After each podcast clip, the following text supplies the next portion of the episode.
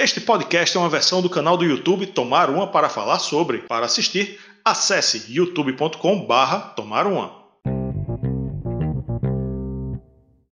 Em mais uma tentativa de se reinventar, o Metallica Sol recarregou suas polêmicas. Hoje vamos tomar uma para falar sobre o Reload do Metallica. Olá, amantes do bom e velho rock and roll. Eu sou Rafael Araújo e seja mais uma vez, uma vez bem-vindo, mais uma vez bem-vinda a um faixa a faixa ao vivo aqui do meu, do seu, do nosso tomar uma para falar sobre. Vamos falar de disco polêmico, disco polêmico sempre rende, sempre rende. A galera já está chegando aqui, ó. Ednilson Santos, Rafael Rodrigues, Cristiano Moura, a reserva moral já colocou a hashtag aqui, ó Volta resenhando. Vamos subir essa hashtag, hein, galera? Hashtag volta resenhando. Volta resenhando. Vamos lá, recadinhos iniciais. Siga a gente no Instagram, canal underline tomar uma, canal underline tomar uma, para seguir nosso conteúdo lá no Instagram.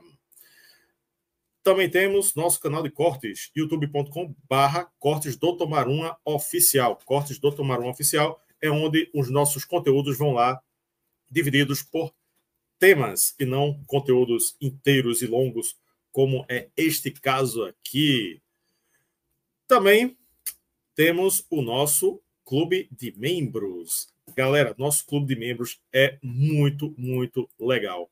Você precisa entrar no nosso clube de membros. Vem aqui no botão Seja Membro, que tem embaixo aqui da janelinha do YouTube, que a gente tem vários, várias vantagens. A partir de R$ 1,99 né? Você pode mandar perguntas, perguntas para as entrevistas, pode escolher tema de episódio. Né? E o melhor grupo de WhatsApp que existe nessa internet que fala sobre rock and roll e heavy metal. Opa, coloquei um leve spoiler aqui do convidado, mas está aí o nosso clube de membros com as fotos de todo mundo que participa aqui do nosso Clube Tups, nosso carinhosamente conhecido Clube Tups, Clube do Tomar Uma, para falar sobre. Muito obrigado, galera. São vocês que mantêm este canal ativo e funcionando. O Clube de Membros é muito importante aqui para a nossa existência. Né? A gente precisa de engajamento, a gente precisa que vocês nos apoiem para continuar é, produzindo aí conteúdo de qualidade aqui no YouTube, porque dá trabalho para fazer no YouTube e em formato podcast de áudio também. Hein? A gente está no Spotify, a gente está nas plataformas de áudio também, viu? Não esqueça, não esqueça que a gente está por aí também. Esse é o faixa faixa de número 182. 182, faixa faixa. É muita coisa. É muita coisa, galera. Ó, procure aqui no nosso canal o que a banda que você gosta, que você pensa que a gente não fez, tem aqui, a gente já fez The Cure, a gente já fez Thin Lizzy. Eu lembrei também que a gente fez Thin Lizzy, fora Iron Maiden, fora Metallica.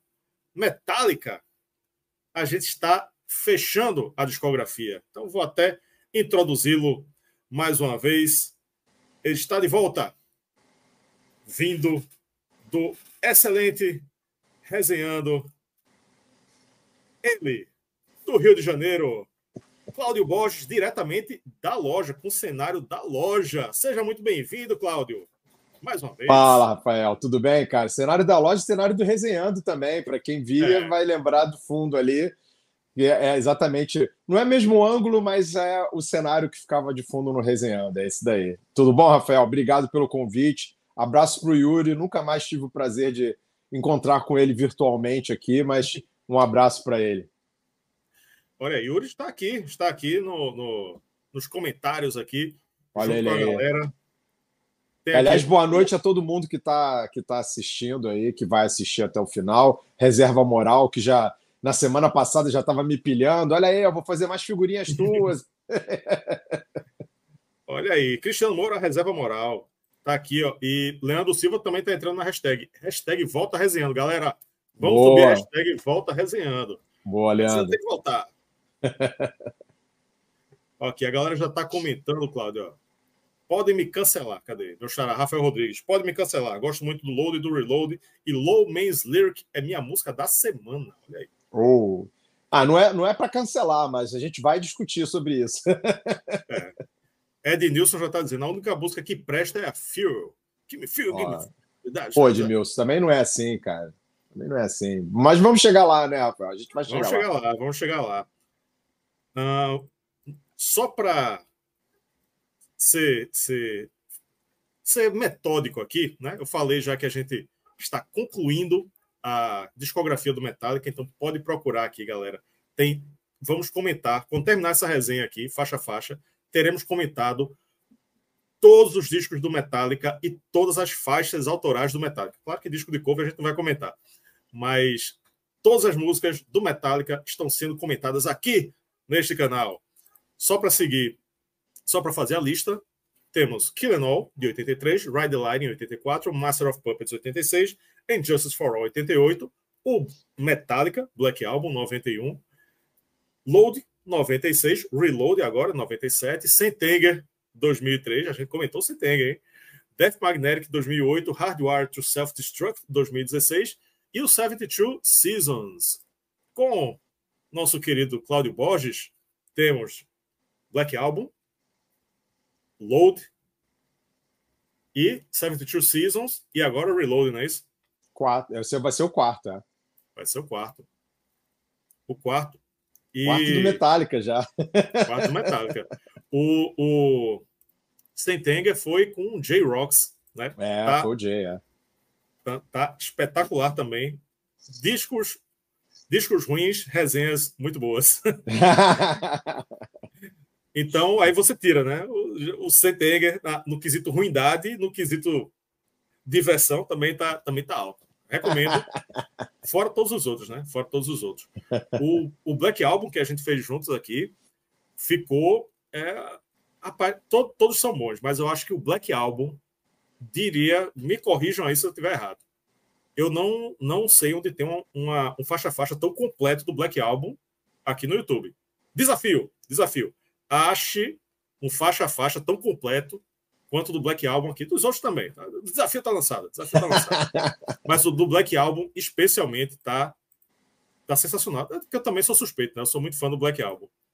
Ah, mas o Black Album também merece, né, Rafael? Pô, é, um, é. é um disco que, se fosse para fazer, vamos dizer assim, é óbvio que não, ninguém, nem você, nem eu, iríamos fazer um, um faixa a faixa meia boca do, do Black Album, mas dada a importância do álbum, ele merece exatamente o que a gente fez, né? É, exatamente. Fica aí a recomendação, hein, galera? Temos todos, todos os todos os álbuns do Metallica agora comentados. Antes de começar a nossa contextualização, vamos falar da enquete. Temos uma enquete no ar, hein? Como sempre, eu coloco os, as músicas mais populares no Spotify para serem votadas como a melhor faixa. Então, segundo o Spotify, as faixas mais é, populares são. Entrou propaganda aqui no meu, no meu YouTube, do celular, mas está aqui.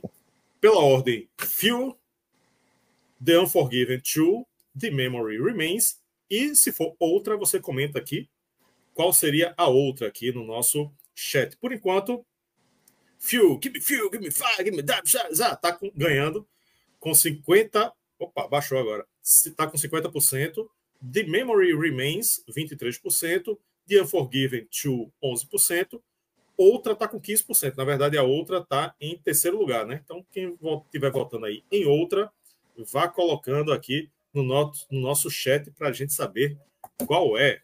E tem um novo membro que entrou, que não é tão novo membro assim, é um membro velho, Tarcísio Chagas. Grande Tarcísio. Ele saiu e entrou. Membros entram e membros saem. Opa! Mas é, ele, ele, ele saiu e entrou agora. Nem, nem percebi que ele tinha saído. Bem-vindo de volta aí, membro Tarcísio Chagas, que também é nosso colaborador, né? Participa das nossas lives. Olha, Martim, Martim Rego colocou: melhor faixa, na minha opinião, é a fixa. Olha aí, tem gosto para tudo, hein? Tem gosto para tudo. Eu não vou adiantar o que eu penso de Fixer, não. Quando a gente chegar nela, que é a última, aí vai. É. Rui Nascimento está dizendo aqui: a melhor é Devil's Dance. Olha Pô, mas, Rafael, eu tô, ficando, eu tô ficando surpreso com a galera votando em faixas aí, que geralmente são faixas meio que demonizadas né, do álbum. Porque geralmente a eu acho assim na enquete, eu não votei nela. Eu até votei na, na enquete. Mas eu acho que a Phil vai ganhar de barbada, porque é a única música do álbum que continua, vez por é. outra, entrando nos no, no shows, né? Então, acho que deve ser barbada a Phil. É, também acho. Demonizada mesmo é Devil's Dance, né? Opa!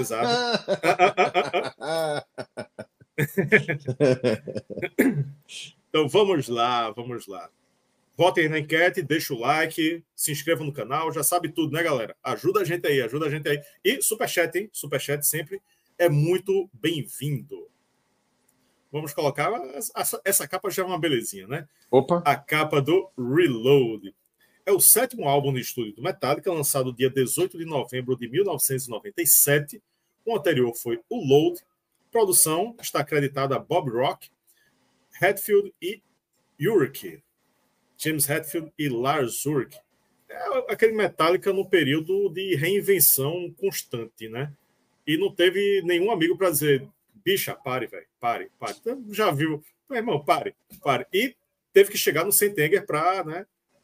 Para a galera se tocar, né? Mas até aí ninguém disse mesmo, pare, velho, pare. Mas o que o que eu vejo dessa época aí, né? Que o eu acompanhei bem, né? Essa esse período né? Tá, era, era o período que a MTV estava em alta ainda.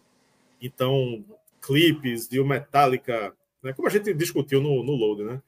O Metallica cortando cabelo, fazendo maquiagem, Lars Ulrich beijando o Kirk Hammett de língua, e né, essas coisas assim, é, é, querendo ser diferente, né?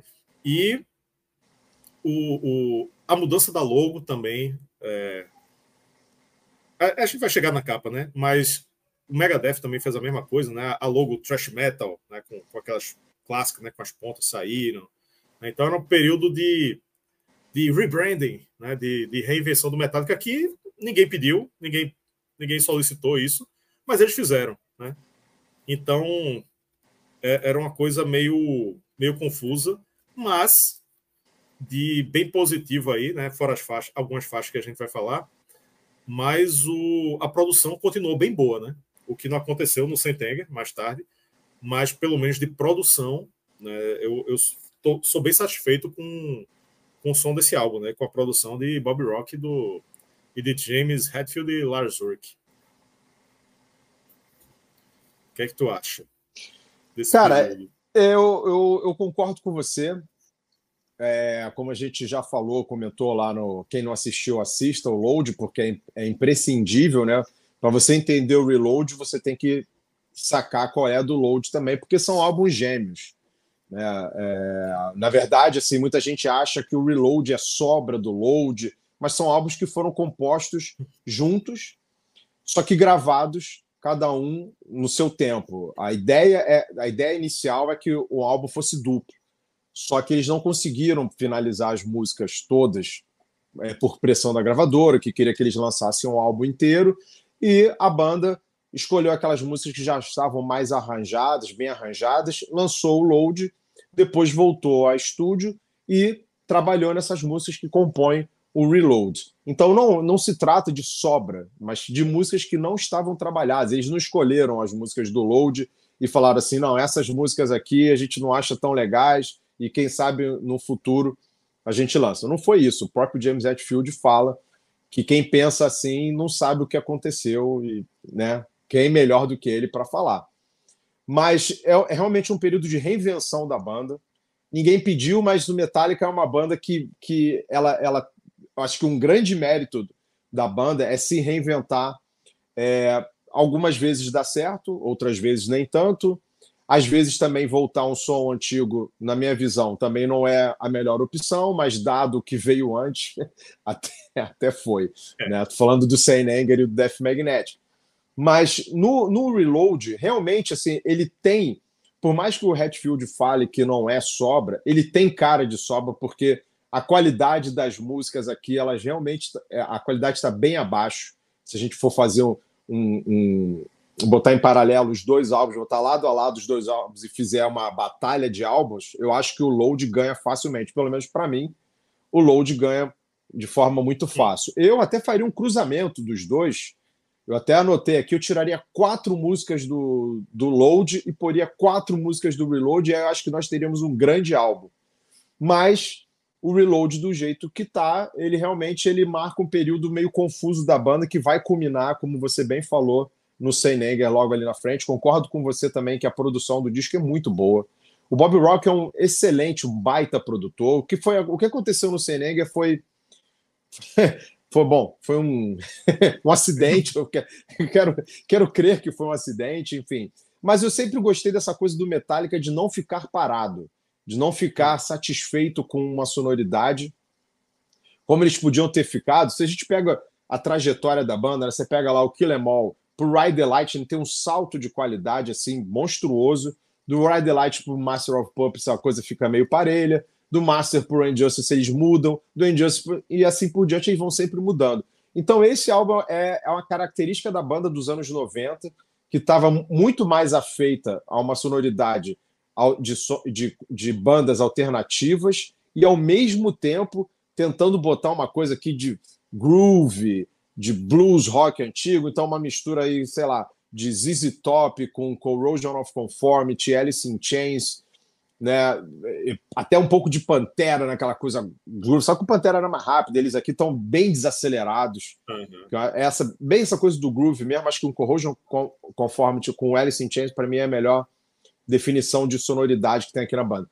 Tem os acertos e tem os erros, e a gente vai falar de ambos aqui no decorrer da, das faixas. O, o que eu acho também do álbum é que o Metallica pós, é, a partir do Injustice for All, começou a fazer uma coisa que eu particularmente acho muito, muito cansativa, que é a duração dos álbuns. Né? Esse álbum tem 76 minutos e, e acho bem desnecessário esse, essa duração. Acho que se tivesse 50 minutos, talvez esse disco hoje passasse melhor, mas você chegar no final dele, quando você, ou melhor, quando você chega ao final dele, você já está bastante cansado, principalmente pela, pelo tempo das músicas ali, meio lentas, assim, então é, a duração também desse disco ela depõe contra ele. É curioso tu, tu ter citado ZZ Top e Alice in Chains, porque estão nas minhas anotações também. Né? Olha aí. Uma, é. coisa, uma coisa que eu ia falar que eu esqueci, mas lembrei agora, é que é o seguinte: Metallica tenta se reinventar, principalmente nesse disco, só que ele tenta se reinventar sendo Metallica. E isso é que eu acho que é um grande problema o Metallica ele soa como Metallica, mas tentando soar diferente.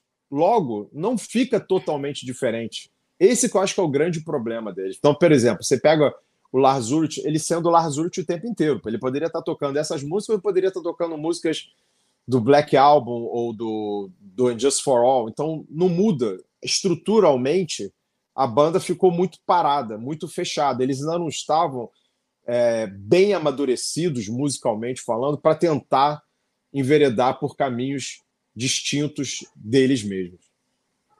Sim, sim.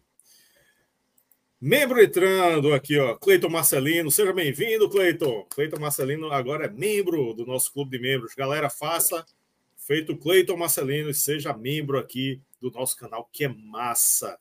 Principalmente se você entrar no nosso grupo do WhatsApp, que é sensacional. Você, colecionador, entre, você não vai se arrepender, eu garanto. O botão está aqui embaixo da janelinha do YouTube, o botão Seja Membro. Clique aí e veja os planos bem direitinho, que é massa. Agora, vamos mostrar novamente a capinha. É bom que, é, como eu sou o host e não sou comentarista, eu não, eu não, preciso entrar em detalhes sobre o que é isso. Eu sei o que é que é. Eu não, eu não sei o que é. Oh, Oh, felizmente, Cláudio, felizmente, a gente falou da, da capa do, do Load, que é nojenta. Vamos falar da capa do Reload, que é igualmente nojenta. Ainda bem que não teve um re-reload, um reload again, porque o que não é dá que ideia, não. Vida... Não, não, não dá não, ideia. Lazuric, não, não assista essa, essa resenha. James Hetfield, se estiver assistindo, legendado aí, não faça um outro re-reload. Porque, pô, é, Bom, essa capa é o que, Cláudio? É, sangue o que, que é essa capa? sangue esperma. Sangue não, esperma. Não, urina. Urina, não, urina desculpa, desculpa. Urina, sangue, urina. Esperma, sangue esperma é do, do, do load. Do load. É. Fiz confusão. É a urina. Não, James Hetfield. Cara, James Hetfield odiou essa capa. Como ele já tinha odiado a, a, a do Load, ele, ele abominou essa capa, mas ele falou: ah, cara, pô, os caras aí estão loucos para fazer esse negócio, vai. Os caras eram o Kirk e o, e o Lars, né? Ele, ele e o Jason ficaram de um lado, o Lars e o Kirk ficaram do outro, eram mais ou menos dois times ali. E ele, tipo, ah, eu vou na onda dos caras, deixa os caras aí, não gostei disso, achei horrível, enfim. Não é bonita mesmo. É, ela é aquela coisa de tentar refletir, talvez, o, o momento, né? Estavam se reinventando, então é. a, a, a, logomarca também, né? Tirou aquela logomarca thrash metal, então não seria mais ilustração como era como eram as capas anteriores, né? E... Isso já vem isso já vem do Black Album, né, Rafael? No Black é. Album, aquela a coisa da capa ser toda preta, apenas com aqueles detalhes ali. O Lars Ulrich, ele quando, quando escolheu, está lá no, no, no vídeo que nós fizemos, mas só para relembrar para quem não, não viu, tem que assistir, que o Lars Ulrich não queria uma capa que fosse uma capa bem heavy metal, com dragões, ele até fala isso, uma coisa muito adolescente, ele queria fazer uma coisa meio que prazerar a vida do Metallica e a partir dali o Metallica faria é, capas e trabalhos mais voltados para o rock e menos metal, digamos assim. Então, isso é, vem, vem desse desejo do Lars Ulrich de sair, né, de se distanciar dos seus pares na cena do metal, thrash metal, enfim, o que quer que fosse. Cristiano aqui escreveu o que eu não queria dizer, né? Se fosse o Re-Reload, seria uma capa de bosta e sangue. Não, não, não, não, não. eu não queria dizer isso, mas como o Cristiano colocou, tá aí. Bom, Pô, nunca se sabe. Olha, se, se, hum. o próprio Lars Ulrich, cara, deu declarações sobre o disco que ele, ele se arrepende e ele põe, quando ele vai classificar, tanto ele quanto o Kirk, quando vai classificar os álbuns, põe esse álbum lá embaixo. O Lars Ulrich, se eu não me engano, ele põe esse disco como o sendo o pior disco da banda. Pior que Sentenger, olha aí. Cara, o Sentenger é. Sentenger é meio que concurso, talvez, né? É. é. e o Lulu nem entra, né? O Lulu nem tá na Não, no Lulu, não nem, nem, nem se fala no Lulu, porque não é, não é disco só dele, né? É. Inclusive, não vamos fazer resenha do Lulu, que ninguém merece. Ninguém merece não, aqui. Não. Eu vou, eu vou co cobrar insalubridade de mim mesmo se eu tiver que Pô. fazer o. Não dá, não, cara. Não dá, não. Tiago Mauro, olha aí, Tiago Mauro, comentando aqui, ó. Se o Load fosse um álbum duplo, como com Feel The Memory Remains, Devil's Dance e The Unforgiven 2, seria muito melhor. Aí teria 18 músicas e daria para ser um álbum duplo com nove músicas cada. Olha aí. É, todo, eu acho que a maioria da galera pensa mais ou menos parecido, né? Em relação é, álbum ao... duplo Álbum duplo eu acho que ia ser chato, mas como eu falei, se a gente tira, se tirarmos quatro músicas do, do Load e pusermos quatro do, do Reload, eu acho que, para mim, fica bem melhor. Mas álbum é, duplo eu... eu acho cansativo demais. Sim, sim. Não, eu acho que todo mundo pensa parecido nesse sentido de se mesclar o load com o reload, dá um. Tirando a, a, as faixas ruins, um álbum, ele fica. Se fosse um álbum só, seria é. bem bom, né? Acho que, acho que é a mesma coisa, acho que todo mundo pensa parecido também com a questão do User Illusion do Guns N' Roses, né? Se você juntasse os dois álbuns em um só, você teria um, um baita álbum. E, e, com os dois você tem discos que são. Um, um talvez seja bom, o outro seja razoável, enfim, depende de cada um aí. É. Tá, ali tem umas forçadas, né? Tem Don't Cry é. em cada uma, né? Mas, pois é. é. Autoindulgência total. É, foi, foi Megalomaniac de Axel, de Axel Rose. É. Inclusive, galera, temos a discografia inteira do Guns aqui comentada também aqui no canal, hein? Quem quiser, quem for fã de Guns, curtir Guns, temos todos, menos o Spaghetti, né? Que é um disco de covers. Uma vasta discografia, né, por sinal. É. pois é. Vamos falar da formação do Metallica nesse disco. Coloquei aqui a contracapa, né, tem a, a foto deles aí. James Hetfield, guitarra vocal, Kirk Hammett, guitarra, Jason Newsted no baixo, Lars Ulrich na bateria e percussão. É o último disco autoral com Jason, né? Ele ainda tocou no, no Garage, né, que é um disco de covers. Né? É, se for para destacar algum músico aí, eu diria que seria James, James Hetfield. Né? Ele, apesar de uh, ter, fazer várias coisas questionáveis aí, né? Mas ele, ele fez uma. Ele saiu da zona de conforto dele, ele fez interpretações diferentes, né? Da, da linha vocal tradicional dele. O cara é um riff maker de mão cheia, né? Então é, é o grande cara da banda aí, né? E mesmo com os equívocos, eu acho que ele é o cara e o, e o resto cumpriu aí sua, sua função. Né? É, Kirk Hammett é, deu uma. Não, não, é o guitarra solo, claro, mas eu acho que o grande guitarrista aí do Metallica é James Hetfield mesmo. O que é que tu acha é. dessa formação, Claudio? Cara, o Kirk sendo Kirk, né? Você ouve o, o solo do Kirk, ou dois, três, você já ouviu quase todos, porque principalmente nesse disco aqui, muito repetitivo. No Load, eu acho que ele está muito mais criativo, que é o primeiro álbum que ele faz base também. É, ele estava muito mais criativo. Os solos dele nesse álbum, aqui, com exceção de uma música, eu, eu acho muito parecidos, muito, muito sem graça, sem criatividade. Eu, eu, realmente assim, o Kirk não é um guitarrista que eu, que eu admire. O James é. É, independente se é solo, se é base, o James Hetfield é um guitarrista de mão cheia, um excelente compositor. Os timbres do, de guitarra do, do James nesse disco estão maravilhosos.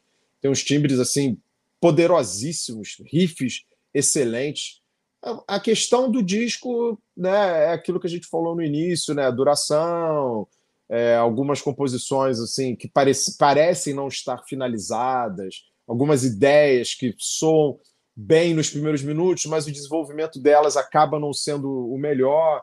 E, cara, Lars Ulrich também é o Lars Ulrich, ele não muda, ele não é um baterista criativo, ele até foi esforçado nos primeiros álbuns do, do Metallica, mas é, a partir do Black Album para frente ele vai ser um baterista é, mediano para baixo, não, não tem criatividade. O Jason era um cara que suava muito a camisa, era um cara que principalmente vestiu a camisa do Metallica, acho que ele foi se talvez não tenha sido naquele momento da, da morte do Cliff, alguns questionam se foi a melhor escolha, eu acho que pelo menos em termos de, de vontade, de gana, de, de dar 100% é, para a banda no palco ou no estúdio, é, era o cara pô, ideal para a banda, porque ele realmente ele incorporou o espírito do Metallica. Acho que foi uma baita sacanagem o que fizeram com ele, o próprio James e o Lars, anos depois, refletindo sobre isso, sabem que, que, que ajudaram nesse processo da saída dele, porque estrangularam a criatividade dele. Eu acho que ele tinha boas coisas a oferecer para a banda, enfim. Acho que a formação, assim, é uma excelente formação. Acho que como todas as formações do Metallica, né, as peças que, que vão saindo e as que vão entrando. Eu acho que o grande problema do Metallica é a dupla. É o Lars e o Kirk, o Kirk não, o Lars e o James, que às vezes vivem as turras, viviam as turras, né? Pré-Seinenger e, e, e, durante o Seinenger, viviam as turras e esse, essa, essa, disputa pelo controle da banda é que acabou fragmentando, né? E, e deu no que deu lá no Seinenger, que é outro capítulo. pois é. Fábio Andrade está aqui como membro por 16 meses, mas eu acho que ele fez o upgrade e apareceu aqui como destaque aqui, Fábio, seja muito bem-vindo à nova categoria, né, que não dá para saber qual é aqui, mas fez mas o é. upgrade. É. Mas é, mas é. Galera, seja membro, hein? Seja membro, deixa o like. Vamos lembrando aí de nos dar engajamento, que é importante para nossa sobrevivência aqui, nossa sobrevivência no YouTube. Tem muita gente xingando aí o álbum, Rafael? Não. Ou tá, não. tá tranquilo? Curiosamente, não. É, Aqui a, maioria está falando aqui que. Não, tem um aqui que falou. Queen TV, Queen TV aqui com a foto de Fred Mercury, Reload é ruim demais. Olha aí, tá dizendo que Reload é ruim demais. E, é ruim, mas, mas ó, assim, Queen TV, o Queen também tem álbuns muito ruins, hein? Vamos lá, hein? É, tá. verdade, hein? Verdade. Hot Space? Alguém falou Hot Space? Hot Space. Flash Gordon. é. Ó, Fernando Cremonese está dizendo aqui: gosto de ambos os discos, embora goste mais do Load. Né? E, e, tem uma galera falando que, que é bom que. Cadê? Alguém falou aqui também. Tarcísio, né? Falou aqui da playlist dele, que tem seis do Load e quatro do Reload. É, a galera gosta de, de fazer o mix né, das melhores é. faixas de, de cada um. Nossa enquete, vamos ver como é que ela tá. Qual a melhor faixa do Reload? tá bem parelho aqui, hein? Bem parelho mesmo. Phil tá ganhando, 48%. Deve ganhar, né? Mas o segundo lugar é que é que está disputado. Empatado com 18% dos votos, The Memory Remains e outra. E a galera que vota em outra, escreva aqui, hein? Escreva aqui qual seria essa outra. E The Unforgiven 2 tá pertinho, tá na margem de erro, com 16%, aqui no, no quarto lugar, né? No quarto lugar, The Unforgiven 2. Cara, essa aí para mim é surpresa. Unforgiven 2 tá, tá aí nas cabeças, é, é surpresa. É, ela é bem popular, né? Mas. Pô, cara. Bom, enfim. Popularidade não quer dizer qualidade, né? Mas é, vamos chegar lá. Exatamente, é. Bom, chegou a hora das faixas. Alguma curiosidade, Claudio, antes de entrar nas faixas, ou podemos já entrar? Cara, eu, eu acho que a gente pode entrar nas faixas. As curiosidades elas ficam, elas ficam dentro das faixas.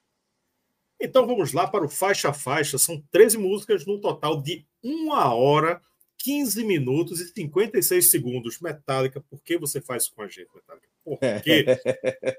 Eles acham que a gente não ela. tem mais o que fazer, cara?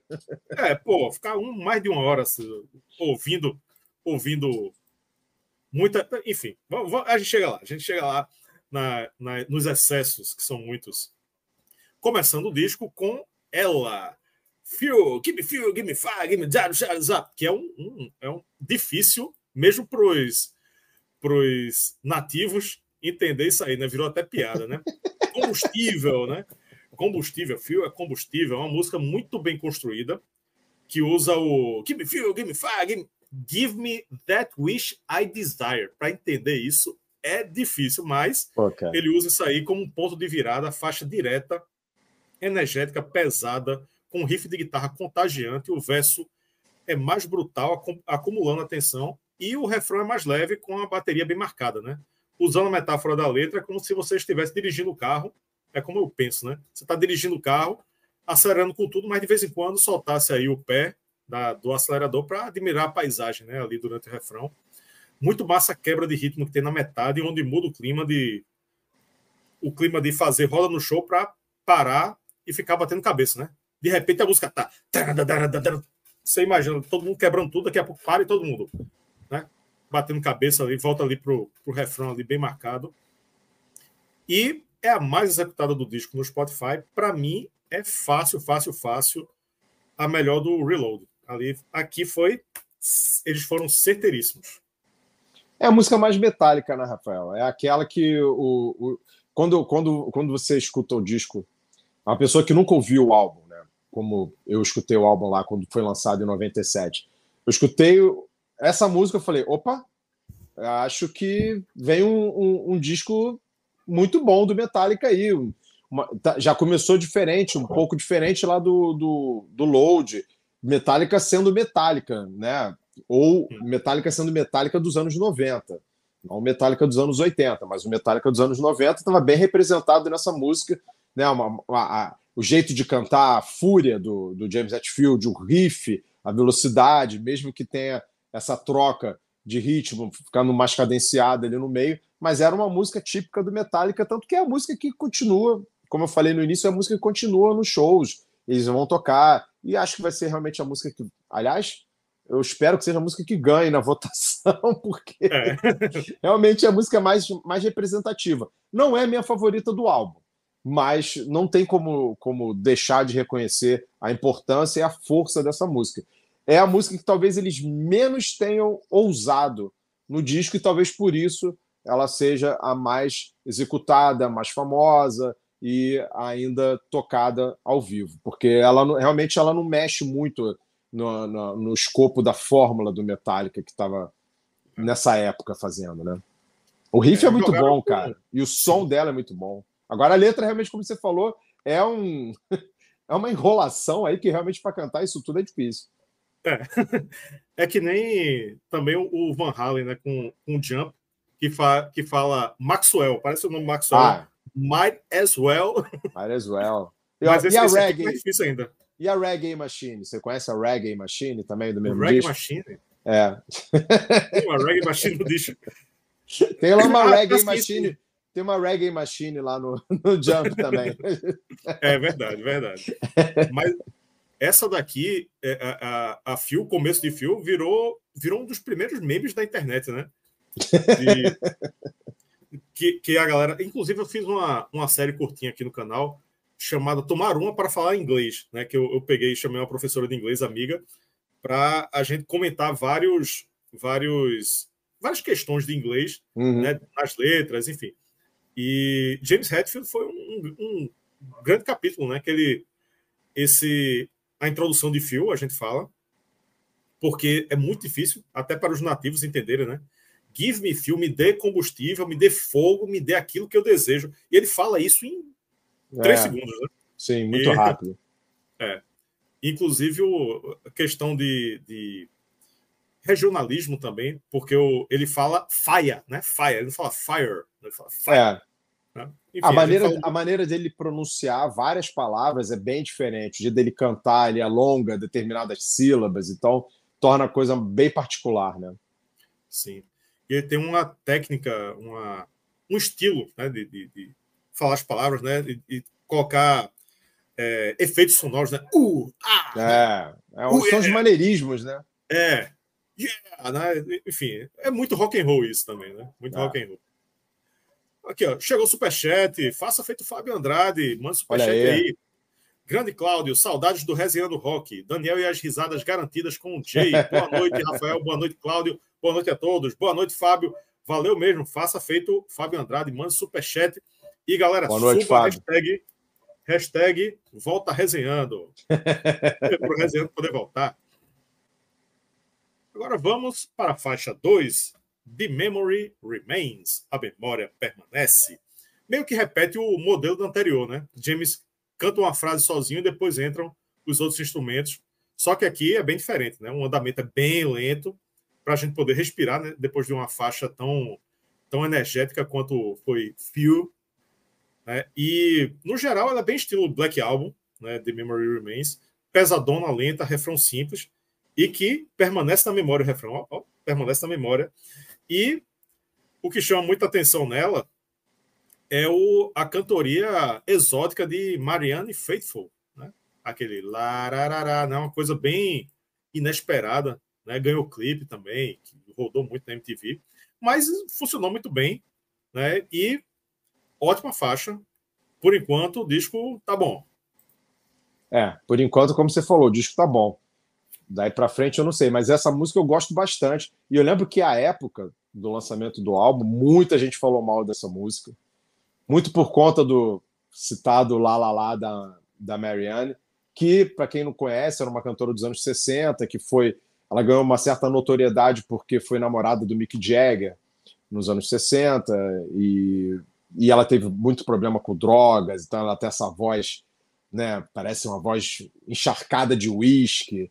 E foi, é. e foi e não deixa de ser por isso que o Bob, quem, quem a sugeriu foi o Bob Rock, que sugeriu para a banda e o James é, topou a, a ideia, porque é a primeira vez que alguém de fora da banda canta com o Metallica. Até então nunca tinha acontecido, nunca ninguém cantou até esse presente até o presente momento do Reload, ninguém tinha cantado, ninguém de fora tinha cantado. essa é a primeira vez que isso acontece na história do Metallica, alguém cantar com James Hetfield num álbum do Metallica.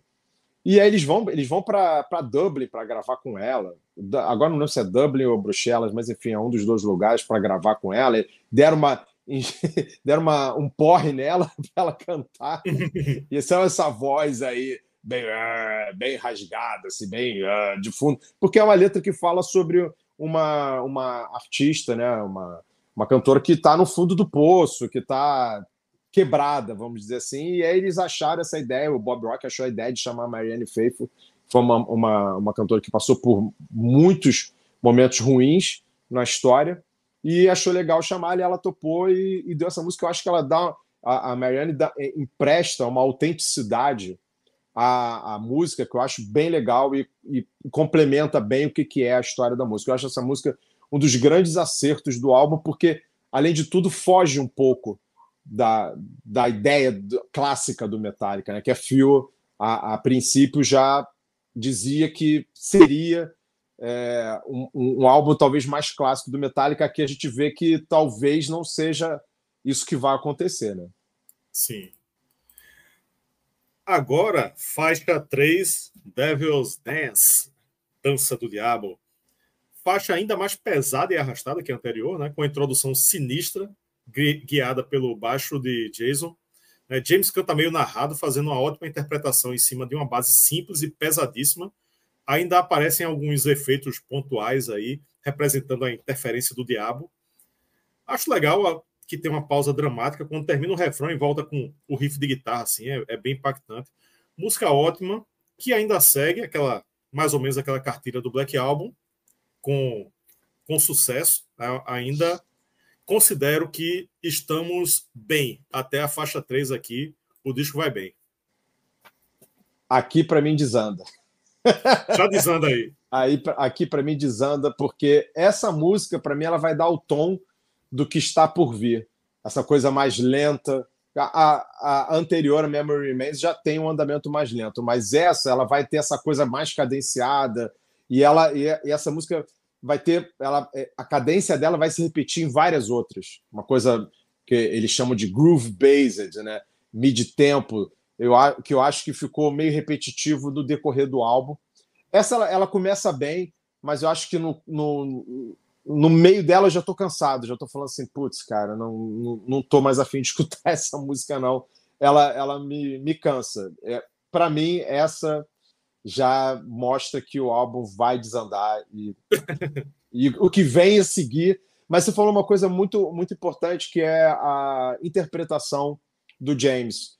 Eu, eu acredito que quem gosta do álbum ou quem, quem parou para analisar o álbum vai perceber quão diferente está, está o James é, no decorrer das músicas. Você pode até não gostar das músicas, como eu não gosto de, da grande maioria desse, desse disco, mas a interpretação dele, cantando numa região mais baixa, às vezes cantando de forma mais agressiva, variando bem, eu acho muito legal. Ele, ele dá a, a ideia de que aqui ele também é, se deixou, se permitiu experimentar, assim como os outros que o impulsionaram nesse caminho. E eu acho que esse é o grande mérito dele. Sim, ele sai bem da zona de conforto, né? É. Até demais, até demais, mas é. mas é louvável, né? Mas era, mas é o que eu acho que era o que o álbum pedia. Era o que é. eles ali estavam buscando, sair dessa zona de conforto. O Metallica, é aquilo que a gente estava falando antes, Metallica é uma banda que não gosta muito de zona de conforto. Se a gente né, analisar toda a discografia, a gente vai ver que eles, eles saem muito da zona de conforto. O que pode ser bom ou ruim, depende de cada um.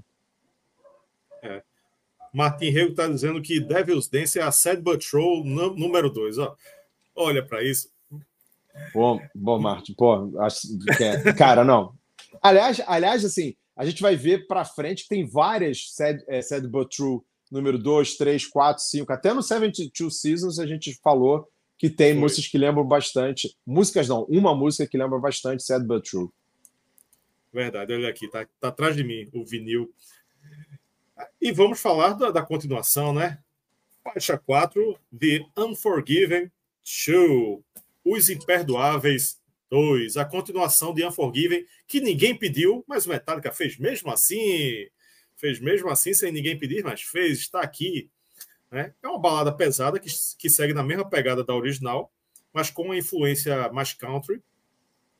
O refrão é bem legal, eu acho legal. Lá para metade, Kirk usa um, um efeito meio chatinho na guitarra, mas depois ele dá uma consertada mais ou menos com um solo ok.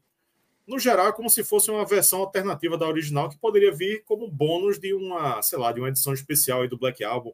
Olha aí, uma versão alternativa aí de Unforgiven, né? Do The Unforgiven.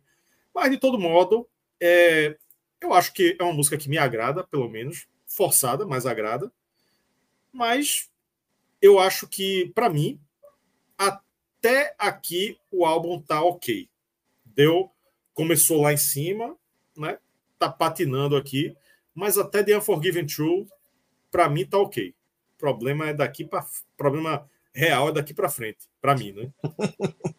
então, se para você tá ok e eu falei que a outra já tinha desandado, aqui para mim o álbum quase que se perdeu. eu falei: ah, não, cara, pô, pra, qual a necessidade de você fazer uma parte 2 de uma música, principalmente uma música que fez muito sucesso, que você não vai conseguir repetir a glória do que foi e vai fazer um, um subproduto de algo que é muito bom. E foi o que eles fizeram, um subproduto. Ah, é legalzinha? Ah, pode até ser legal, mas eu acho a ideia em si muito ruim. Uma, a ideia de jirico, como se falava antigamente aqui no Rio, uma ideia horrorosa que não deveria ter sido realizada, que, que acaba dando essa cara de sobra. Porque, né, para que, que você vai fazer continuação de uma música como Unforgiven? Tem esse, essas tintas é, mais country, que eu acho até que é uma coisa para diferenciar. Isso aí é coisa do, do James, que adora country, essa é a influência dele. Acho que no álbum é, é essa música, mas para mim, completamente desnecessária. E o, o prenúncio que veio em Devil's Dance, aqui ele, ele disse para mim assim: bicho, vai fazer outra coisa, vai arrumar tua cama, vai arrumar teu armário. Aí eu já comecei, na época, isso eu estou me reportando lá em 97, eu falei, pô, cara, não, acho que eu não. Acho que eu vou parar de escutar esse disco. Mas fui lá e escutei até o final. Mas aqui, para mim, já o disco já tinha me perdido. Eu já fiquei perdido no disco aqui. Olha, Leandro Silva acha Unforgiven 2 melhor do que a One. Olha aí. Putz, Leandro, caramba, cara. Sério? É. Polêmica, polêmica. Já Fernando Cremonese diz que ela é muito chata. A é. Unforgiven 2 é muito chata. É, gostos, né? A gente tem que respeitar, claro, a gente sempre tem que respeitar o gosto dos coleguinhas, mas é difícil, é difícil, é difícil concordar que essa música é muito boa, melhor do que a um. É, agora vamos vamos para a parte mais sacrificada da audição, né? Depois, para mim, para mim, depois eu ainda gostei da, eu ainda gosto de Unforgiven 2, né? É, você, Agora, você, vamos... você tá melhor do que eu. É. Eu ainda acho legal, audível, né? É. Faixa 5, Better Than You, melhor do que você. Aí, né, já começa a ficar esquisito, como a gente tava falando, né? Na intro já tem uns efeitos estranhos, junto com a bateria tribal. Aí entra o verso, onde a música é mais suave, quase um Foo Fighters, muito louco. Aí entra. Aí no refrão se faz o contraste, né, com muito peso e um vocal cheio de efeito, quase gutural, mas não gutural na voz, né? gutural no efeito, dando uma resposta. Meio esquisito isso aí. Né? O problema desse refrão é que ele. A, a música já já não é lá essas coisas todas, né? Sabe qual é o problema do refrão, Rafael? Repetição. Não, é que ele existe. É, também. não também precisava ele... existir. é, já não é muito bom, aí fica meia hora. Tá, meu irmão, tá bom, é. já entendi, velho. Já, já entendi, tá entendemos. Tá é. e ela tem é, 5 minutos e 20, mas repete tanto. Para você ter um, um, um, refrão muito repetitivo, ele tem que ser muito bom. Se ele não é muito é. bom, não repita muito, não. Sim, Acabe sim. logo, né? É. Acabe logo. Não é, o caso desse. Né? A música ficou. Ela não é tão longa, mas ela parece longa, né? Ela fica chata. Então, né, ela tem 5 e, 5 e 20, né? Eu contei aqui com 4 minutos, tem até uma deixa, até depois de um Better Than You, Better Than... Pá, dava para cortar ali, 4 minutos já tinha entregue aí. Já que queria colocar essa, colocar essa música, dava para entregar com 4 minutos, né? Tirava 1 minuto e 20 aí. Mas é isso, ela é, ela é bem, bem marromeno. Pô, eu acho ela bem insuportável, cara. Eu não suporto essa música. Essa música, assim, horrorosa é, aquilo que geralmente se fala, né? É, em inglês você usa a expressão filler, né? Aquela música que está ali só preenchendo o espaço. Para mim, essa é um dos grandes exemplos desse disco, que, aliás, serão vários exemplos de fillers aqui. Tem esse álbum é quase na sua integralidade composto por fillers e algumas alguns raios de luz, porque realmente, cara, muito chata, insuportável. É, é o que você falou e eu concordo plenamente. Ela tem cinco minutos, mas parece que tem o dobro, porque não acaba, a música não sai do lugar, ela patina, ela desliza, não vai a lugar nenhum. Esse, é, esse é um dos. Talvez, talvez até aqui. É... Eu não sei porque o Load também tem uma faixa que eu odeio, que é, que é a Mama Said. Mas, cara, talvez a, a, quando eu cheguei eu nessa música, eu falei, cara, essa é a pior música que o Metallica fez na história. Quando eu, quando eu ouvi lá em 97, eu falei, cara, música é muito ruim. Metallica eu nunca tinha feito uma música tão ruim na vida assim. E essa, eu, na época, vaticinei, ah, essa música é horrorosa. E eu continuo achando ela horrorosa até hoje, não mudei de opinião. Mas nada é tão ruim que não possa piorar. Exatamente, exatamente, exatamente. Tem um exemplo faixa... a seguida. Tem. Vamos para a faixa 6, Slider, né? Seria escorregado ou deslize. O deslize é um, é, um nome, é um nome que se aplica muito bem à música, cara.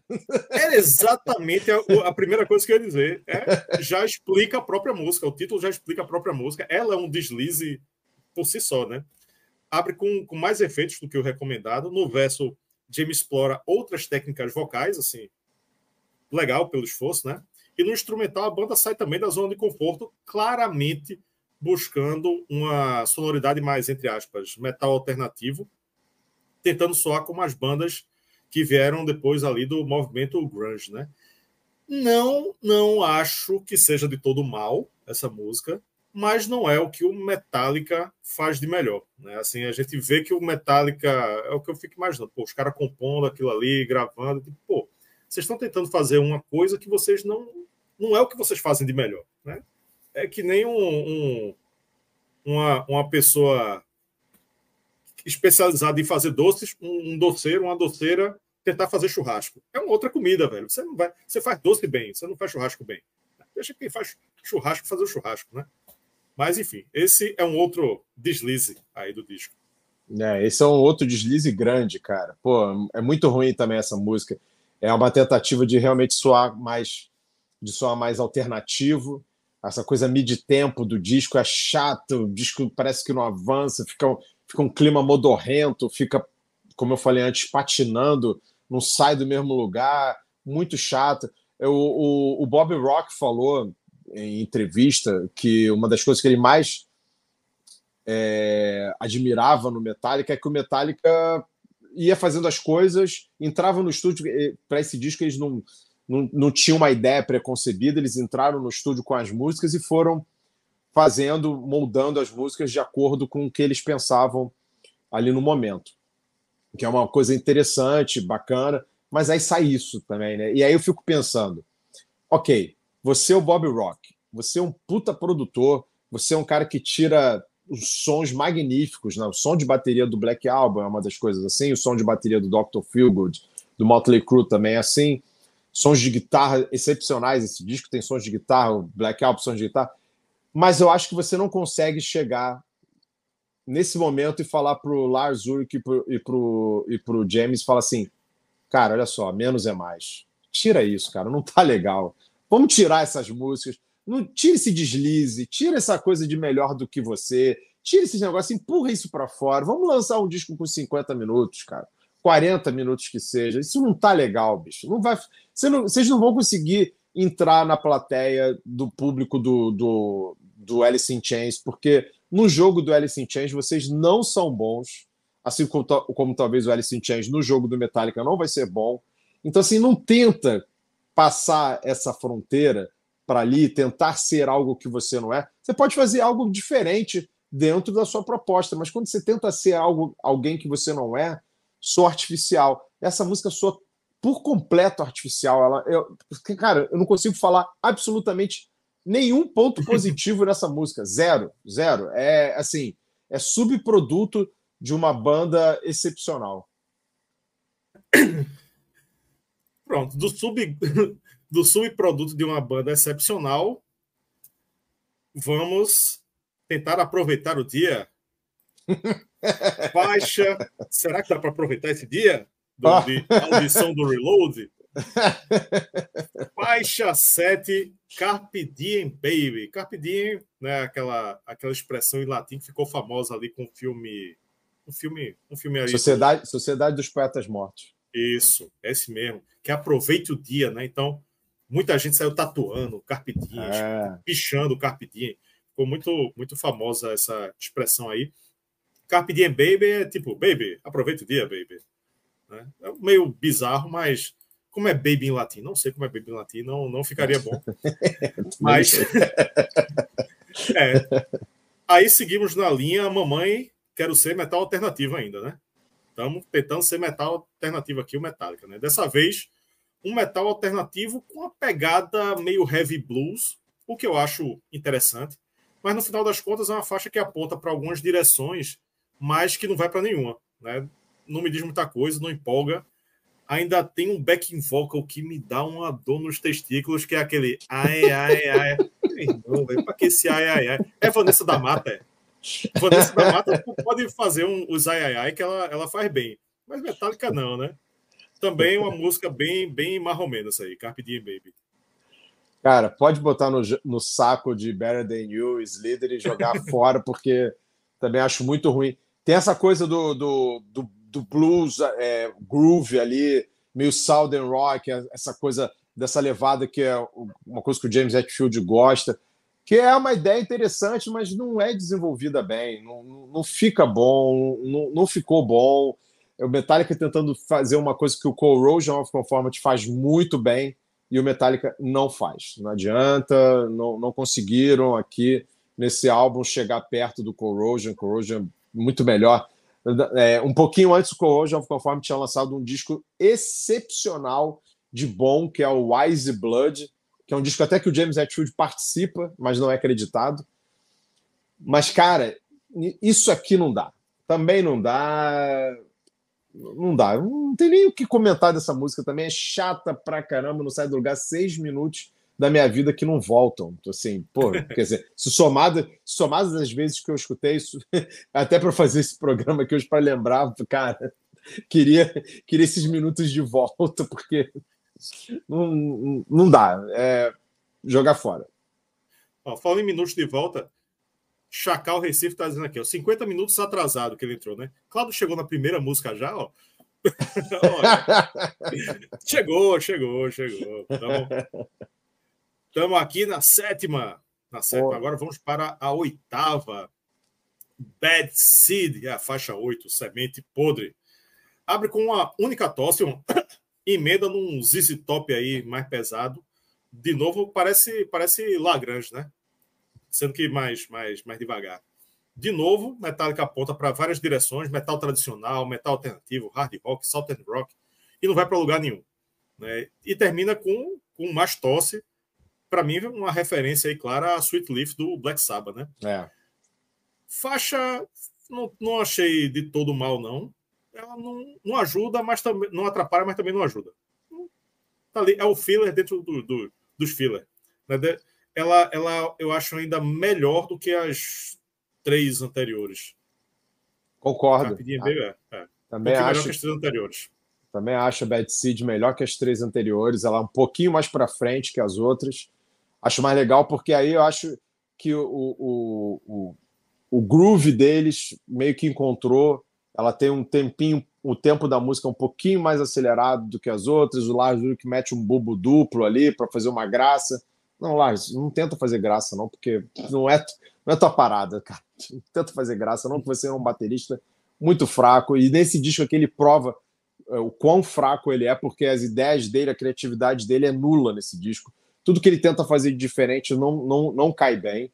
E seria melhor se ele fizesse a coisa mais reta, por exemplo, esse bumbo duplo aqui acho desnecessário, não acrescenta nada, é só para dizer, ah, eu botei um bumbo duplo na música, era melhor não ter.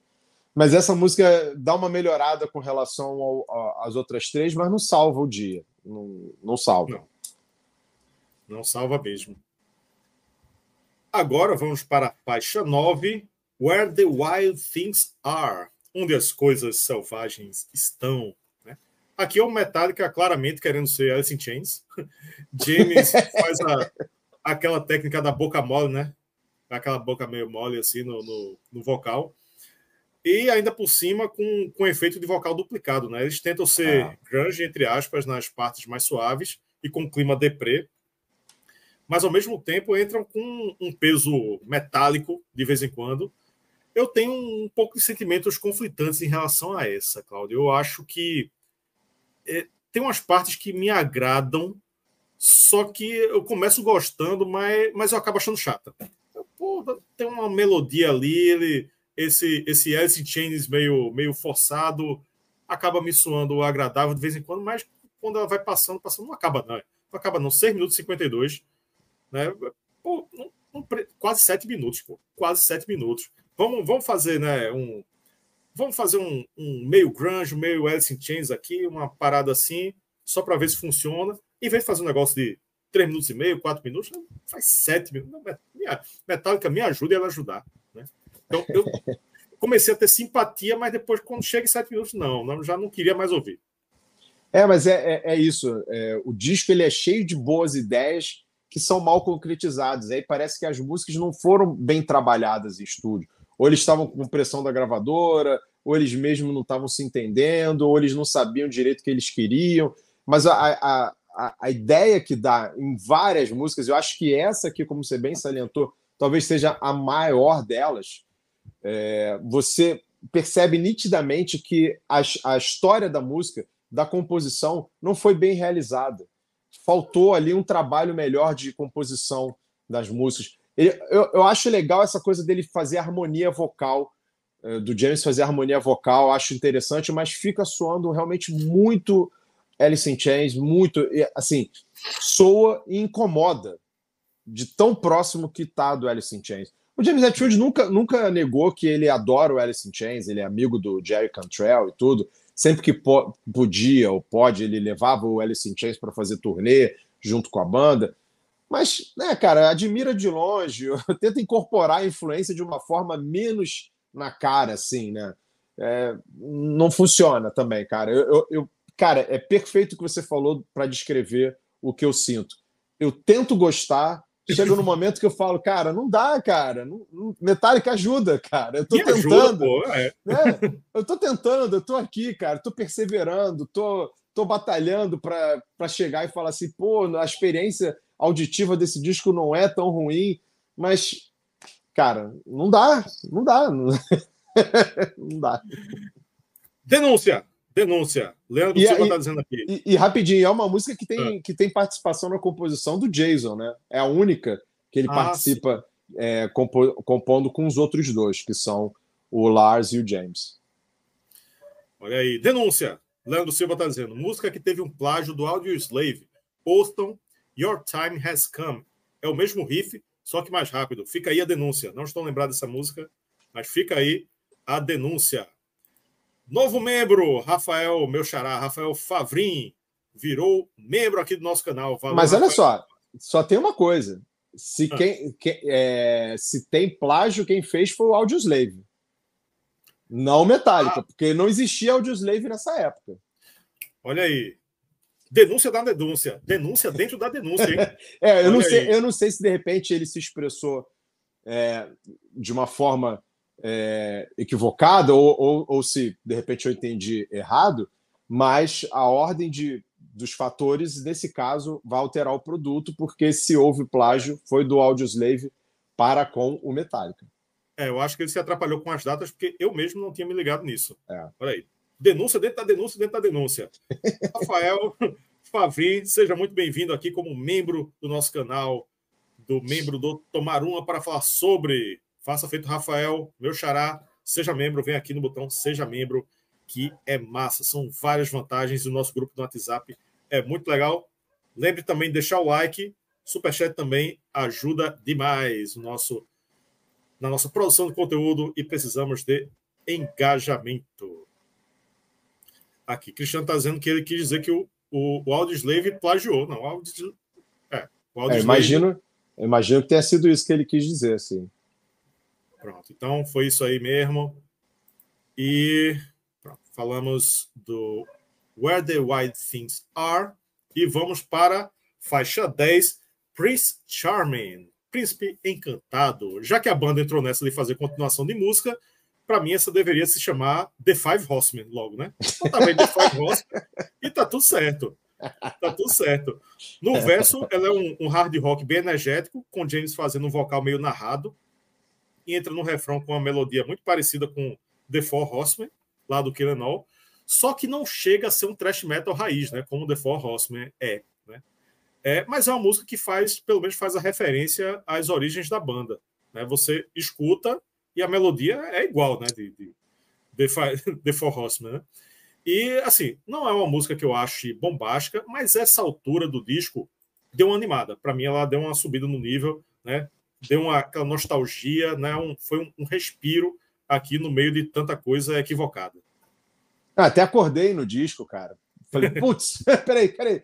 É, acabou o disco, entrou outra, outro álbum do Metallica, outra banda, porque até o James parece animado, por, contagia, ele está cantando com mais, mais vontade, a música mais acelerada, como você falou, tem essa questão de, de lembrar é, álbuns mais antigos da banda.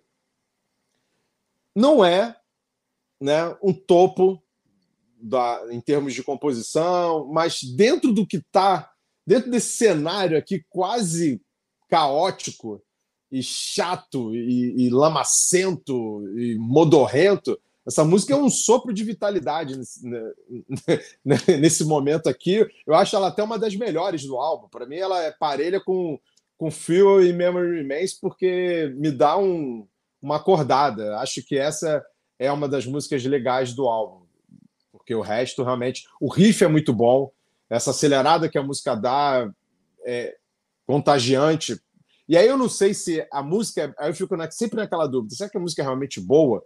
Ela se sustenta fora do disco, ou se por conta de tudo que está vindo antes você acorda porque ela é um suspiro, é um alento ali dentro do. Eu tenho essa dúvida. É para mim é a mesma coisa, é a mesma questão que eu sempre coloco. O Death Magnetic é isso tudo ou ele é isso tudo porque vem depois do Sem Negra e qualquer álbum que viesse depois do Sem Negra seria considerado uma coisa ótima. Eu ainda acho que o Death Magnetic é um disco fraco e ele só tem esse, essa, essa relevância toda porque veio depois do Sem Negra. Eu acho que, que a Prince Charm pode ser isso também. Ela é boa porque tá vindo depois de muita coisa chata. É, é a história do bode dentro de casa. Sabe, conhece a história do bode dentro de casa? Não. É, é a pessoa chega para para outra e diz: "Meu irmão, minha vida tá uma merda, tá uma porcaria. Eu não aguento mais, tá tudo horrível. Aí o, o amigo diz: Ó, pega esse bode, leve para dentro de casa, fica morando com bode. Um bode, leva o bode para dentro de casa.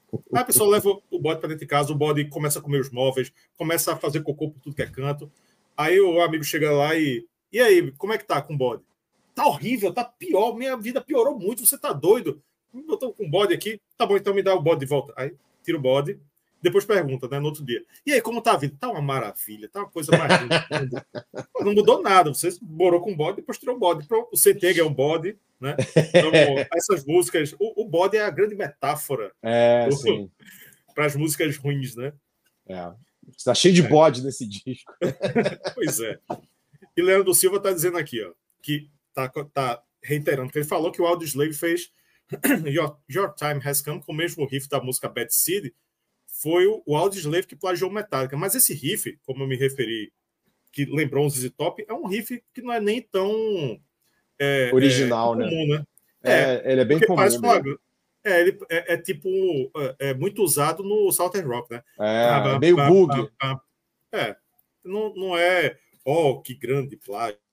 É, que se a gente for procurar plágio mesmo, Metallica plagiou uma galera aí, de repente ZZ Top ou outras bandas aí vai pegar sonoramente, vai achar um, uns irmãos ou primos da, desse, desse riff. Sim.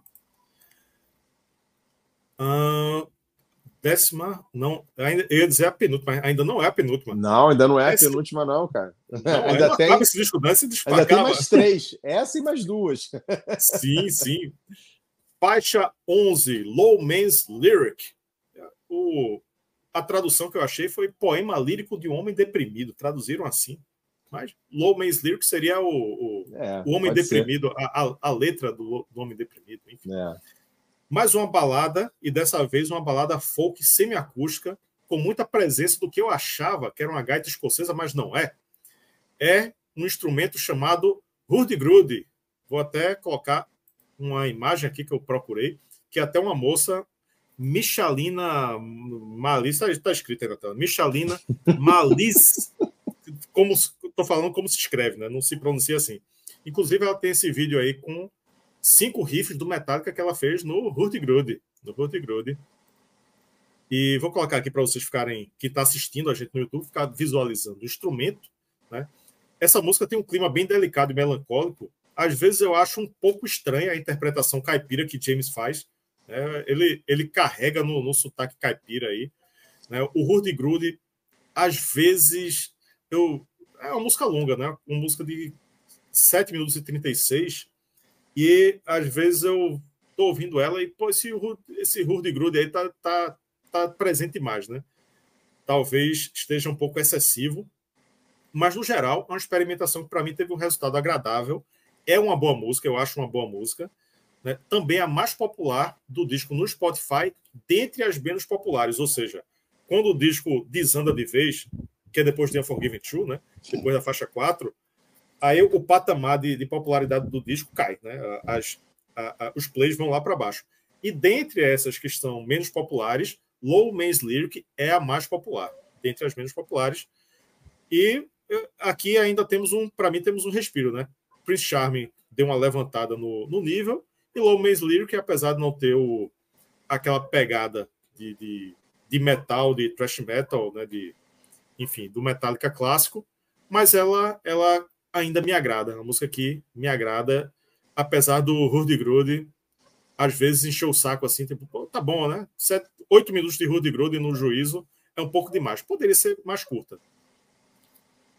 Poderia e deveria. O, o, o, o Rudy Gurd ali, é, ele é popularmente conhecido no Brasil como realejo, né? Ele, ele é similar ao realejo. O, é, é, essa música, eu acho que eu acho chatíssima. Não suporto também essa música, essa música é muito chata. Ela era uma balada é, meio metal que eles tinham lá e, e talvez não fossem usá-la. É, eles não estavam conseguindo achar uma, um, um arranjo que agradasse. E quem emprestou esse Hurdy-Gurdy aí para o Metallica foi o Jim Martin, ex-guitarrista do Faith No More, que é uhum. é muito amigo do James Hetfield. E o James Hetfield, uma vez, com o Jim Martin, ouviu o Jim Martin tocando, viu lá na casa dele, viu ele tocando, falou assim: pô, isso aqui é legal. Pô, me empresta aí, porque eu acho que eu vou fazer um. A gente está gravando um disco, acho que eu vou fazer uma coisa legal com esse, com esse instrumento. Levou e rearranjou a música para esse estilo que no qual ela foi gravada. Ou seja, se você gostou da música, Rafael, quem salvou a música foi o Jim Martin ao emprestar o instrumento para o James Hetfield, que a usou e dá um tom muito diferente. Assim, acho que é, talvez é, a música, talvez não, eu considero a música mais diferente assim do disco. A interpretação do James é muito diferente, ele tá uma coisa meio Tom Waits, meio cabaré com country, uma coisa muito distinta do que é a realidade dele em termos de interpretação na, na voz. E tem esse som que é um som que, se você usa muito, acho que fica chato. E para mim ficou chato porque é repetitivo, ele acaba não variando tanto. Acho a música também não tem muita variação, é longa e, enfim, para mim não salva. Eu acho a música também assim chatíssima, apesar de reconhecer o mérito de, de fazer coisas distintas do, do que eles estavam fazendo, mas também não não emplaca para mim. Acho muito chata a música. É. Alan Parker está concordando aqui. Low Maze Lyric, música interessante, um pouco maçante, mas sim se salva no disco. Né? No caso, ele concorda comigo é. que se salva, não, não, contigo. Né? É. Mas que é maçante, que é maçante é. Ela é, é o exagero do Metallica, né? O exagero do é. Metallica. Teve uma ideia que funcionou. Eita, a ideia funcionou, que legal, vamos fazer oito minutos dessa ideia. Não, velho, não, não, não, é legal, três minutos, quatro minutos. Não, não, isso é megalomadia. Você vê que tem duas bandas que hoje em dia, quer dizer, nem só hoje em dia, já de, de, de algum tempo, tem andado nesse patamar, né? Que é o Metallica e o Iron Maiden, que são é. dados a, a exageros, assim, que um pouco de edição nas músicas faria muito bem as duas bandas. Com toda certeza, com toda certeza. E agora sim, a penúltima música, faixa 12, Attitude. Attitude, atitude, faixa com muito peso, um riff de guitarra massa. O refrão não tem muito impacto durante a parte do verso. Durante a parte do verso, você vai criando uma expectativa de um refrão cheio de atitude, mas quando chega no refrão, ele não tem atitude. O problema é isso, né? Para mim. É eu, eu acho uma faixa bem genérica, mais um filler aí para preencher espaço no álbum, e é a menos executada do Reload no Spotify, até fazendo jus à posição de penúltima, né? Que a gente observa que sempre a quase sempre a penúltima música ela ela é a mais fraca do disco, mas aqui até é difícil de escolher a, a mais fraca do disco, mas pelo menos a menos popular é, né? É a menos é a menos que que tem plays aqui no Spotify. Mais uma, né? Eu acho que o, o, o, o refrão é, pô, é ela ela ela dá uma empolgada, ela promete algumas coisas que quando chega no refrão ela não entrega. Aí para mim me perde aí. É falta, é a composição, faltou composição, é, faltou inspiração, faltou é, é, é, esse tipo, é o que eu chamo de Metallica by numbers, ou seja, eles estão ali no piloto automático. É, ah, a gente sabe fazer isso, monta essa música rapidinho aqui e tá tudo bem. Mas é genérica, é um Metallica genérico. Mas é engraçado, porque ela também dá outra acordada para mim no disco. Ainda mais depois de Low Man's Lyric, ela dá uhum. uma, uma animada, um, para mim dá um ânimo. E eu fico pensando assim, cara, e eu sou um cara que adoro, adoro as quando as bandas fazem coisas diferentes e experimentam.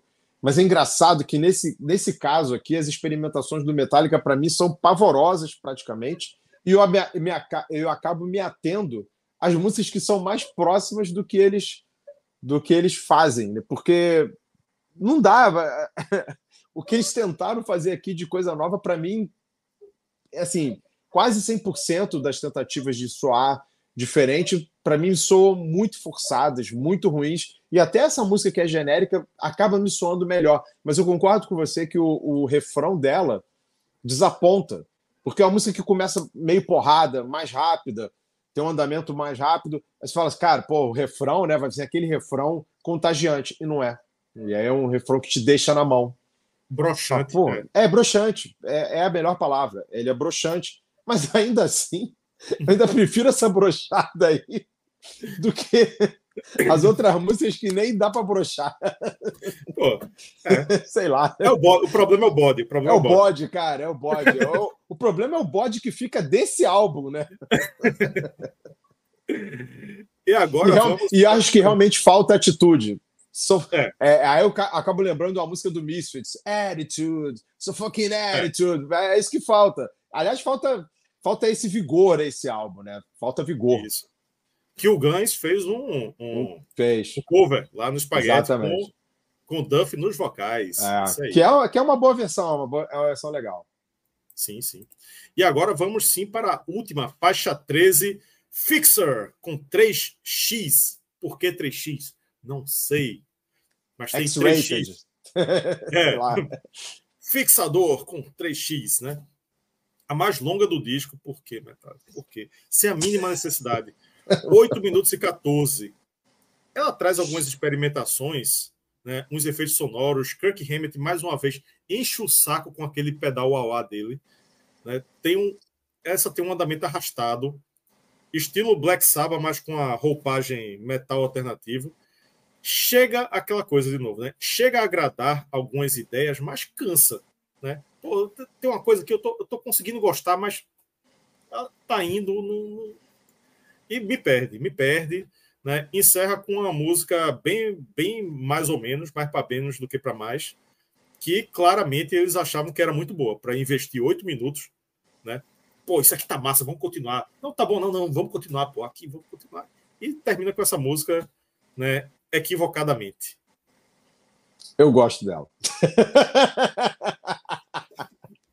eu gosto, eu acho essa música bem legal, cara. Assim, é, tem essa coisa arrastada, mas esse arrastado aqui não me incomoda. Pelo contrário, eu gosto da abertura dela, aquele efeito que dá uma coisa meio sombria, você não sabe o que vai acontecer.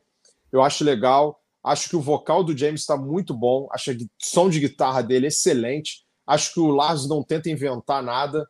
Tem um solo, por incrível que pareça, tem um solo do Kirk Hammett que eu acho bacana. Então, acho que nessa música que as coisas funcionam. O porém dela é o que você mencionou, não precisava ter oito minutos. Se essa música tem cinco minutos, eu acredito que você ia gostar dela. E mais pessoas também gostariam. Com os oito minutos, eu acho boa, acho legal. Mas eu editaria ela, tiraria pelo menos três minutos dela aí facilmente. E aí seria uma música muito mais legal, bem mais interessante de você escutar e até ficar assim, putz, de repente, né? Se ela tivesse seis minutos, seria legal, talvez seis minutos, enfim. Eu acho legal. Eu acho até que encerra o disco. Quando eu chego nela, eu falo assim, pô, cara, legal, essa música aqui.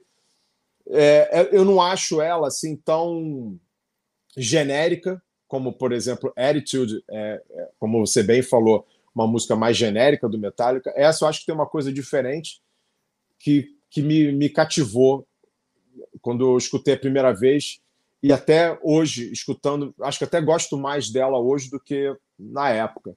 Eu, eu gosto, acho que essa é, acho não, essa seria uma das quatro músicas desse disco que eu retiraria desse uhum. e jogaria no Load. No Load.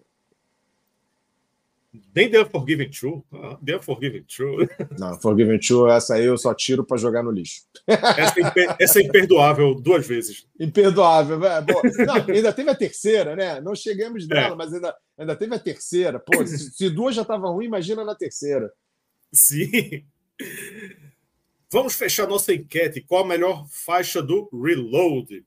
Quem ganhou foi esperadamente. Esperadamente é. existe essa palavra? Não sei a que a gente esperava mesmo. Fuel, give me fuel, give me fire, give me that, shazah. 45% dos votos.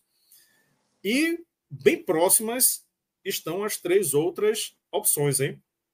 Quem ganhou o segundo lugar foi The Memory Remains, com 21%. Em terceiro ficou The Unforgiven 2. A galera curte, hein? A galera curte é. The Unforgiven 2, terceiro lugar.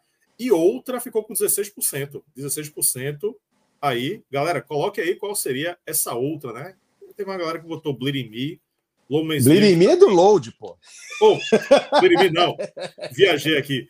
Devil's Dance, Devil's Dance. Ah. Entrou aqui Devil's Dance.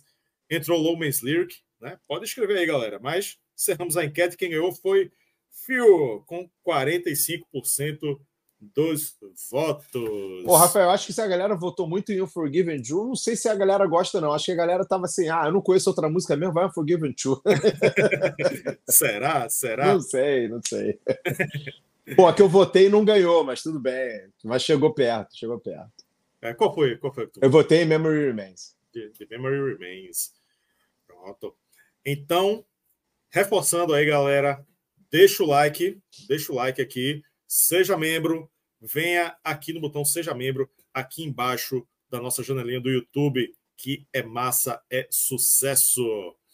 Então, Cláudio Borges e galera, chegou o grande momento do episódio, o momento em que vamos dar uma nota de 0 a 10 para o Reload do Metallica, o último disco que faltava para a gente resenhar aqui com todas as faixas. Para você aí que não sabe como funciona, eu dou uma nota 0 a 10, Cláudio dá uma nota de 0 a 10 e o nosso clube de membros dá, também dá uma nota de 0 a 10. Vou colocar a imagem deles aqui. Ó. Muito obrigado vocês aí que mantêm este canal vivo e funcionando. Porque dá trabalho para fazer, dá trabalho para fazer. E fazemos porque temos uma galera que nos apoia, principalmente vocês aí do Clube TUPS, Clube do Tomar Uma, para falar sobre. Eu vou dizer o que é que eu acho. Eu acho. Quer dizer, antes de eu dizer o que é que eu acho, eu vou dar logo a nota do clube. Eu já ia pulando aqui, o clube de membros não foi tão bonzinho assim com o Reload e deu nota 6. Nota 6. Eu acho que foi bom, hein? Eu acho que foi bom. Ainda foi bom, né? eu acho que foi.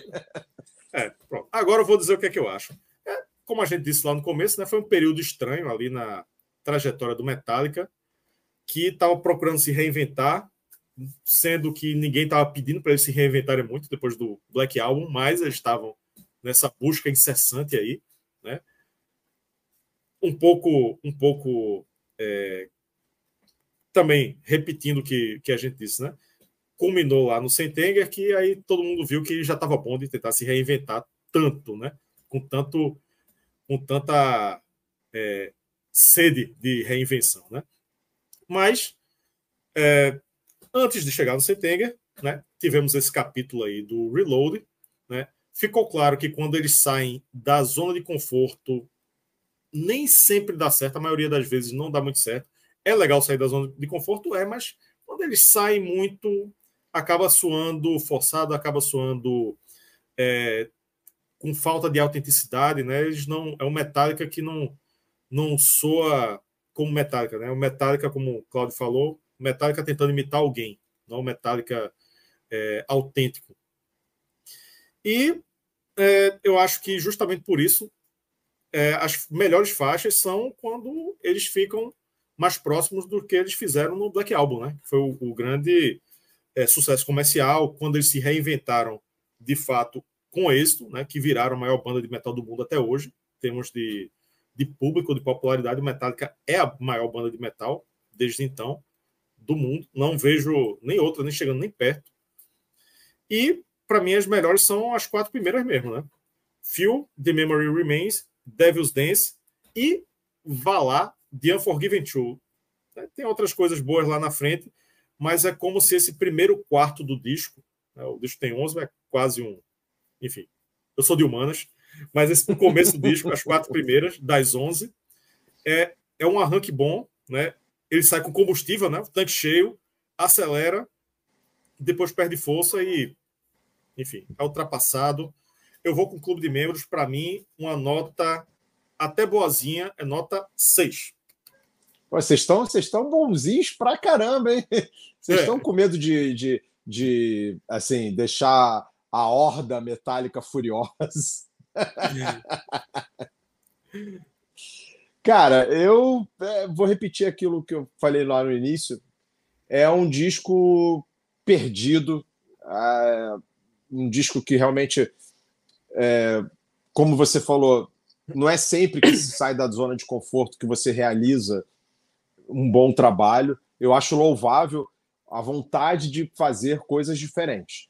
Só que, é o que eu falei no início, não adianta você querer fazer coisas diferentes com a sua cabeça, com a mesma cabeça, tocando a mesma coisa que você toca, sempre. Se você não tem um repertório, musicalmente falando, mais amplo, não adianta que você vai sempre resvalar naquilo que você fez. Então, é o Metallica tentando soar diferente, sendo igual. E aí, para mim, não funciona. Eu acho um disco. Deixa o Senenger de lado, mas é um disco esquecível, é um disco que. memoráveis aí, memoráveis mesmo.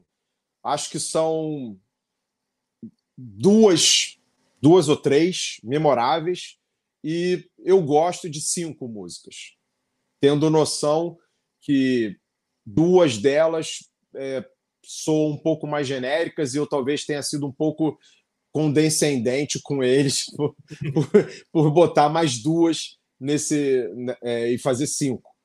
Acho que foi um período difícil para a banda. É, a banda vai se reencontrar um pouco mais à frente. Acho louvável, como eu falei, de, de tentar fazer algo diferente, mas não funcionou.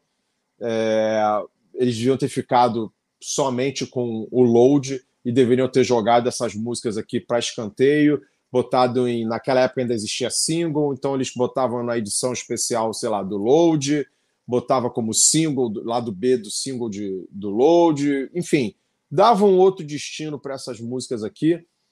Fazer um EP, que eu acho que dava cinco músicas aqui, fazia um EP, ia ser muito mais legal, mas como álbum não funciona, acho muito ruim. E a minha nota para esse disco é 4. 4, nota é. 4. Ver aqui. E assim ficamos com a média 5.3. 5.3. é Eu não aí, lembro quanto foi o, o Sentenga. O Sentenga foi, deve ter sido menos. Não Bom, lembro, tem... não lembro. Eu espero que tenha sido menos. é. Não, eu acho que Senteger foi a pior nota de todas as, as 182 resenhas do canal. É. Eu acho que foi a nota mais baixa. Não lembro agora, porque é muito, muita resenha para memorizar. Pior, pior do que o Virtual Eleven? Foi, foi. É, porque é, eu, eu sou defensor do Virtual Eleven. É, imagino. É, ele é muito melhor do que o, do que o Sentenger. Agora, muito... se você fizer resenha de dois discos aí, talvez, talvez chegue perto, hein? Um, Eye to Eye do Scorpions, que eu acho que, para mim, na história do rock, metal, talvez não tenha disco pior. E o Van Halen 3 também, acho que, não sei. O Van Halen 3 é. A gente Me fez o Risk, o Risk do Megadeth, ele não, não, não, também não se saiu tão mal, não. É, o, o, Risk, o Risk é um disco que tem, tem lá suas, suas três músicas, talvez, bacaninhas, digamos assim. É. O Megadeth, ele passou por esse período... É, o Megadeth anda, anda meio que... É uma banda... Não, não da família do Metallica, né? Da árvore genealógica do Metallica, então eles seguem mais ou menos aí um, o mesmo ambiente, né? Então, é. nessa época dos anos 90, no final dos anos 90, teve esse período, né? Com, com o Crypty Writings, com o Risk, que também fez a mesma coisa. Tirou aquele, a logo thrash metal, botou uma logo mais hard rock, entre aspas, né? E, e fez umas músicas mais, mais distantes do, do thrash metal, né? Então a, aconteceu algo parecido, né? Mas o, Meta, o Metallica deslizou mais. Ah, sim. Acho que o Metallica ousou mais. O, o Megadeth ele pode até ter saído do thrash, mas ele não saiu do heavy metal, a não ser no Risk. O, o próprio Cryptic Writings, ou aquele outro também que eu acho muito fraco, o World Needs a Hero, ele, ele, tá, ele tá dentro do heavy metal. Ele, não, ele tá fora do thrash mas ele está dentro do heavy metal. O Metallica ousou sair do heavy metal e, e, do, e do. Bom, do thrash já tinha saído mesmo. Mas ousou sair até do metal e se aproximando mais de um som alternativo. Então, acho que a ousadia do Metallica foi maior e ela não foi, não foi tão boa assim. Apesar de que a ousadia maior que eles fizeram, e talvez por isso eles ela foi essa a ousadia do Metallica foi ainda mais fomentada foi a ousadia de ter quebrado o paradigma do Just for All e ter feito o Black Album. Ali a ousadia deles foi premiada, só que as ousadias após o Black Album se mostraram infrutíferas, né? Pois é. E assim, Cláudio Borges e amigos, finalizamos a discografia do Metallica. Comentamos todas as faixas do Metallica, todas as faixas do ah. Metallica, as faixas autorais, né? Sem ser as ah. faixas ao vivo, sem ser as faixas de cover. Então, você que é fã do Metallica, procure aqui que temos todos os álbuns comentados do Metallica, todos os álbuns do Guns, do Iron Maiden temos quase todos, só não temos um, que é o A Matter of Life and Death, e temos 182 resenhas faixa a faixa. Aqui tem Comentário, tem comentário e tem análise aprofundada. E sempre que Cláudio Borges vem aqui, é sempre um sucesso. Levanta a hashtag, hein, galera? Hashtag volta resenhando. Cláudio já fez aqui, eu não perdi as contas, mas fez Thin Lizzy, fez The Cure, Disintegration, não foi? Foi. Disintegration do The Cure. Três Ramones. Fiz Ramones. Ramones. É, tem gente que, que chega aqui. Vocês deviam fazer uma resenha do Ramones. Tem Ramones. Devia fazer Ramones. The Cure. Tem The Cure. Devia fazer Alice Death. in Chains. Tem Death. Alice Chains. Fizemos, fizemos o Dirt do Alice in Chains. O Dirt do Alice in Chains. Jailbreak do Finn Lizzy também fizemos. Isso. Ou seja, Isso. tá variado, né? Tá variado. Aqui, aqui a gente não, não, não segue só uma linha, não. A gente também fez aqui, né, sem ser contigo, mas já fez Clube da Esquina, Olha já aí, fez Mamonas Assassinas. Caramba, já... surpreendente. Legião Urbana, RPM, tem para todos os gostos aqui. Só dentro do rock and roll. Acho que o mais fora do rock and roll que a gente fez foi Clube da Esquina. Que não é rock and roll, mas tem rock and roll também, né? Agora eu quero ver, Rafael, já que encerrou o ciclo Metallica, quero ver qual vai ser a próxima que você vai me convidar para fazer. É se vai ser uma coisa mais diferente, se vai ser uma... Vamos ver aí. Eu acho que você poderia fazer uma enquete aí com seus membros aí, para ver aí o que, que eles acham de disco e que eu poderia participar. Olha aí, ó. olha que tentando me promover. Pronto, tá corretíssimo.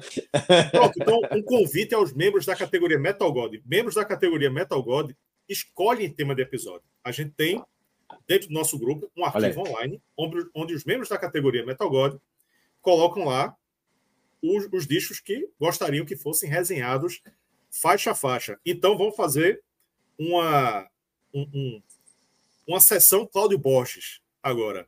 Você, da categoria Metal God, pense aí qual o disco que você gostaria que Cláudio Borges resenhasse aqui, faixa a faixa, comigo. Coloque lá que eu vou, vou dar uma olhada, a gente vai vai ver ali as opções e conversa, conversaremos, eu e você, Cláudio Borges, para saber qual será a próxima resenha faixa a faixa.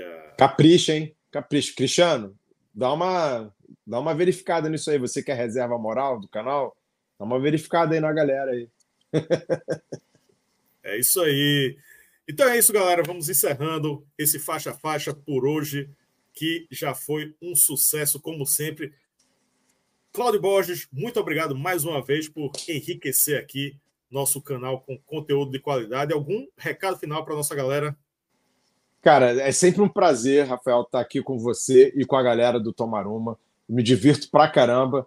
É... E sempre que tiver uma é, vontade de me chamar, chame, que eu estou à disposição de você e dessa galera que eu acho sensacional. Então é isso. Vamos ver se, se a hashtag Volta Resenhando cumpre o papel dela. Então, levante a hashtag aí, galera. Valeu! Hashtag Volta Resenhando. Valeu, Cláudio. Valeu, galera. Até a próxima. Tchau. Tchau.